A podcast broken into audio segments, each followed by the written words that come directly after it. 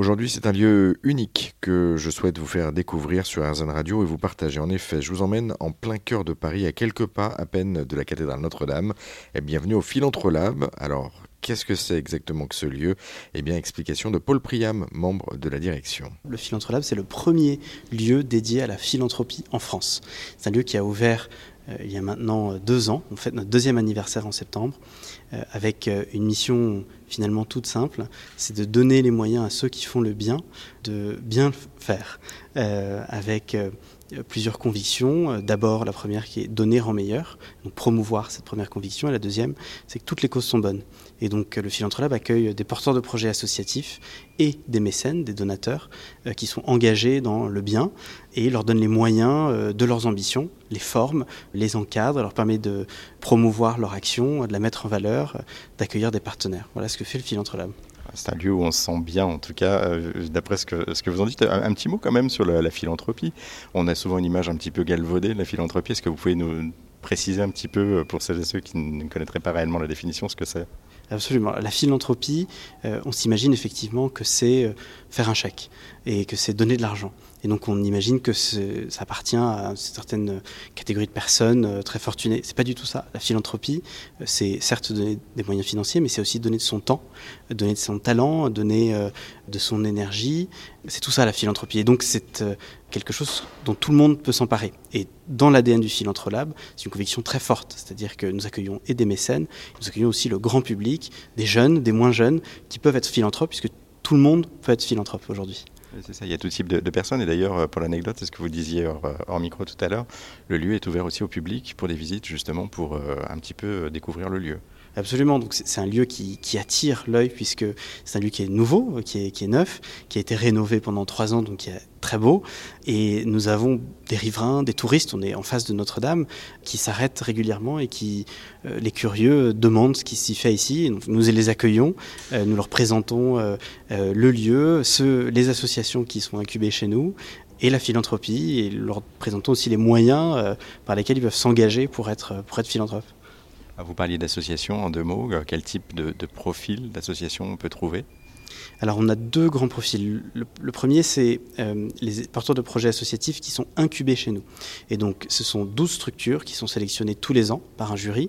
Et ces structures sont des euh, structures de taille plutôt petite, qui ont 2-3 ans d'expérience derrière elles, un budget de fonctionnement de 200 à 300 000 euros uniquement, donc des structures jeunes, et qui nous rejoignent parce qu'elles veulent se développer et professionnaliser leur process, que ce soit pour l'administratif, euh, du financier, du juridique, de la levée de fonds, de la communication, des plaidoyers. Et donc ils suivent une formation au sein de notre incubateur de 9 mois, euh, et à l'issue euh, de laquelle ces organisations sont ultra mécénables. Donc ça, c'est une première catégorie de structures assez jeunes et petites.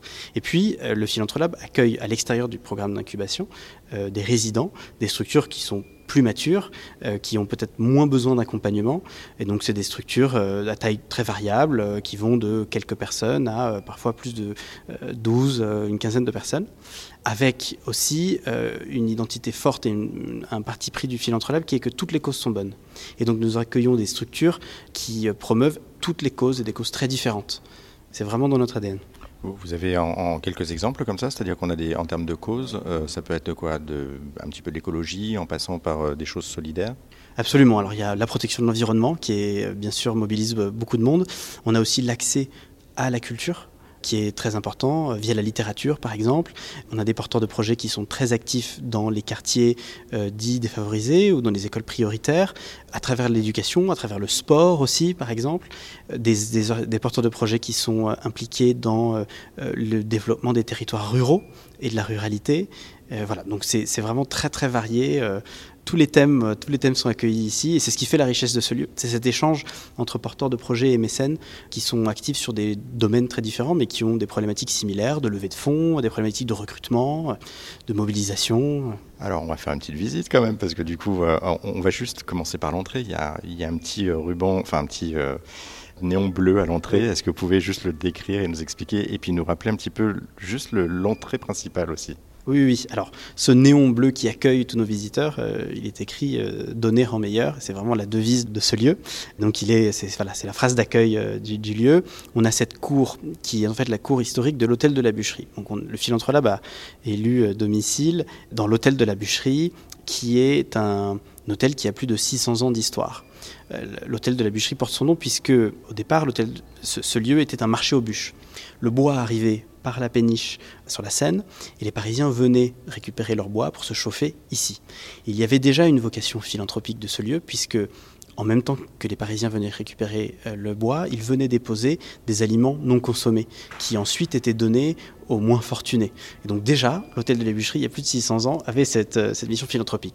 Puis pendant 300 ans, le Philanthrolab, c'est, euh, en tout cas l'hôtel de la bûcherie, c'est une école de médecine. C'est Ambroise Paré notamment qui a fait ses, ses, classes. Et donc on va aller voir tout à l'heure la rotonde, ce qui s'appelle aujourd'hui la rotonde, qui est une ancienne salle de dissection. Et puis c'est un lieu qui a eu mille vies, euh, qui a été euh, pendant longtemps un cabaret, qui a accueilli une collection d'ouvrages euh, russes qui ont été envoyés de Russie au début de la Révolution. C'est un lieu qui ensuite a été pillé pendant la Deuxième Guerre mondiale et qui a été à l'issue de la guerre repris par la ville de Paris, qui ces dernières années avait installé l'Agospap, qui est l'organisation des œuvres sociales de la ville pour les agents de la ville qui venaient récupérer ici leurs tickets restaurants, les tickets cinéma. D'ailleurs j'ai accueilli par hasard un, prestataire euh, il y a quelques jours qui me disait que plus jeune, il venait ici récupérer ses chèques vacances parce que sa maman était agent de la ville.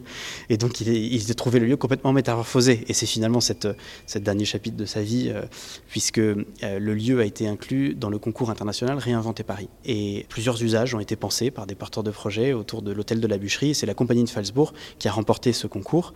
La compagnie de Falsbourg qui est une des premières foncières immobilières euh, en France.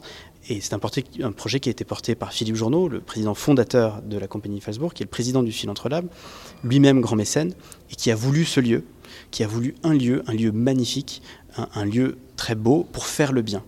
Et c'est ce qu'on a fait après trois ans de, rénovation, par euh, une rénovation portée par les architectes Perrault et Richard, qui sont bien sûr spécialisés dans les bâtiments historiques, le patrimoine immobilier historique, et en mélangeant une modernité avec Rami Fischler, le designer, qui est venu apporter une touche de modernité via le mobilier. Et finalement, tout ça, ça regroupe l'identité du lieu, qui est quelque chose de très ancré, quelque chose de très, euh, très traditionnel, mais une vision vers l'avenir. Et dans Philanthrolab, il y a lab, cette notion d'innovation, de laboratoire, c'est quelque chose qu'on porte aussi beaucoup. Et donc on le, remarque dans la rénovation de l'immeuble, euh, comme dans, le, mobilier qui est, installé. Et pour en savoir plus sur ce lieu unique, que ce soit en France ou dans le monde d'ailleurs, le Philanthrolab, eh bien on vous a mis toutes les infos en ligne euh, et tous les liens, c'est à retrouver sur notre site internet direction erzen.fr.